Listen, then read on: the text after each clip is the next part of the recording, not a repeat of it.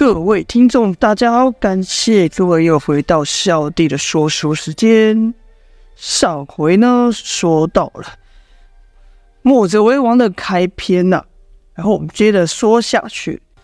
洪峰呢，为了要去追那殷万青救那师兄和月华，可是，一筹莫展，不知道殷万青的踪迹，所以他想要回去找他师父冯继慈。把这事告诉他师傅，想师傅一定有办法。于是想要回龙城，因为龙城，龙城就在师傅的五级修炼的五级洞附近。于是便走在道上，看有没有马车能够载他一程。毕竟现在救人的是是救人的黄金时刻啊！哎，果然让他拦到了一个马车，可是这个马却把马夫给惊了。马停下来后，车厢的车厢内的人说话了。原来探头出来说话是一个美丽的女子啊，一头长发，一身淡绿衣裳，两眼微弯如月，长得很是漂亮。年纪呢比童风大一些。那女子刚探出头来，马夫立刻说道：“春莲，你干嘛？居然把脸露出来！赶快，赶快躲回车厢啊！要是被匪人看到，还得了？”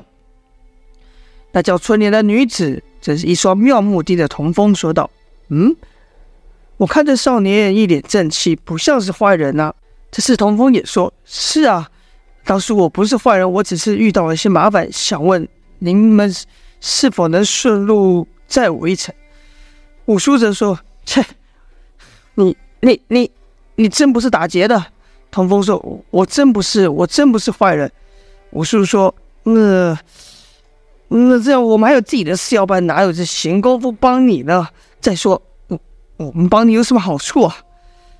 童风则说：“五叔，你是不是说去柳营的路上会出现很多匪人吗？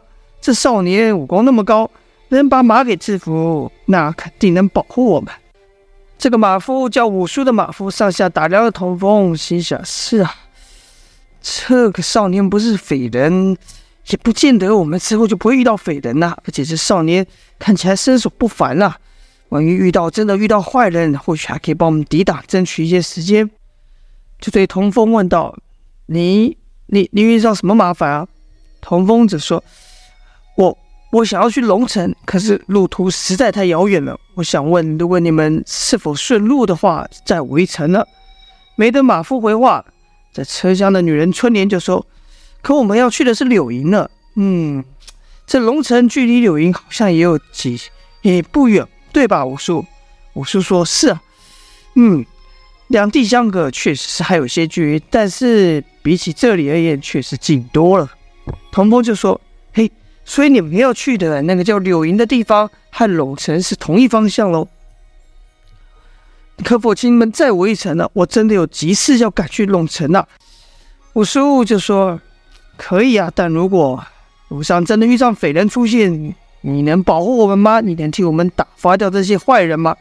童风则说：“我可以的，交给我吧。”如此呢，这马车又跑了起来，驾马的还是那个马夫武术，车厢内的还是那个女人春莲，可车顶上却多了个童风啊！一路就跑到了黄昏，眼看天色要暗，哎，道旁不远处有一个客栈。几人就想在客栈休息一下，走进客栈，发现这门窗紧闭，不少地方还积满了灰尘，显然已经没有人，因好一阵子没有人了。众人推门进去后，就找个地方整理起来休息。左右无事，这春莲就问童风说：“喂，你说你到陇城有急事，是什么急事啊？”童风啊，其实一开始跟春莲四目相交，心跳就加速。此刻又听春莲问自己，也是羞得把眼神避开，说道：“我我是要去找我师傅。”春莲就问道：“嗯，你师傅病了吗？不然你那么回去找，急着回去找他干嘛？”唐风说：“不不，我我师傅身体好得很。”春莲又说：“嗯，但你叫什么名字呢？你还没跟我们说呢。”春莲呐，他说话语调非常温柔，而且听起来很诚恳。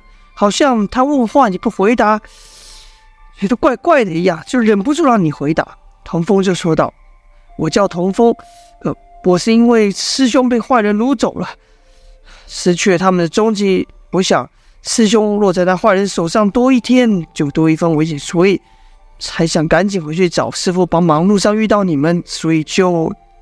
春莲说：“哦，原来是这样。嗯，看你这么担心你师兄，就知道你不是坏人了。其实我第一眼看到你，我也知道你不是坏人。我希望你的师兄没事吧。”童风就说道：“谢谢姑娘。”跟着春莲又说：“哎，你信不信？”我和你一样是要去找我师父的。童风就想，嗯，这姑娘看起来一点武功也不会，居然也有师父，还是说她就是个深藏不露的高手呢？心里这样想的时候呢，童风又不自觉就看向了春莲，只觉得春莲身材曼妙，容貌美丽啊，而且又散发出一种柔弱之感，让人天生的看到了就想保护她，但怎么看也不像是深藏不露的高手。正当童风偷偷打量春莲的时候，春莲就接着说道：“可我这师傅和你的师傅肯定不一样。你的师傅应该武功高强吧？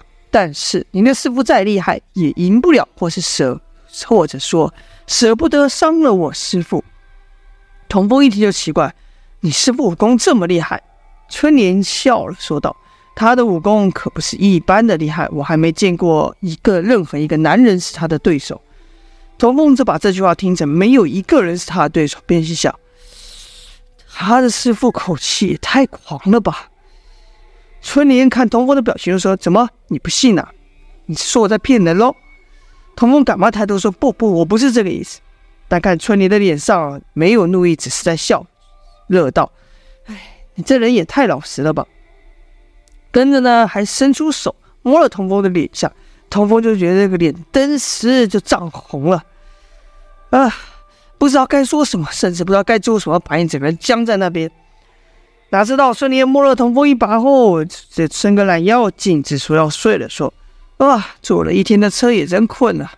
好了，小童，今晚以后，甚至说以后，就请你保护我们喽。”童风一直僵着，也不敢回答是还是不是。这一晚就这样过去了。隔日呢，几人继续赶路。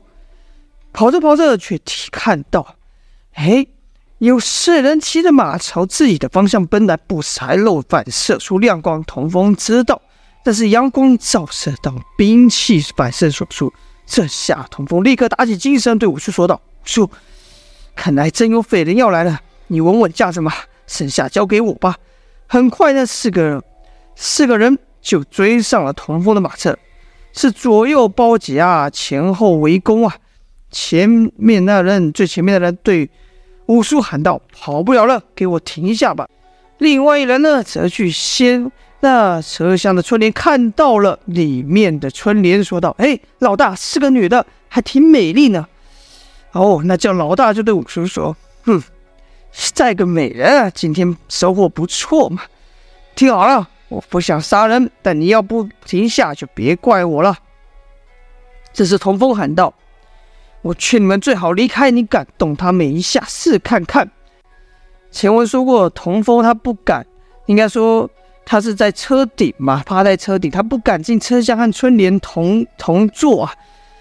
而车顶上有声音，自然把这几个匪人吓了一跳，想没想到上面还藏一个人，可是，一看只是个少年，就不太在意，伸手又要去又要去抓这个车厢内的春莲。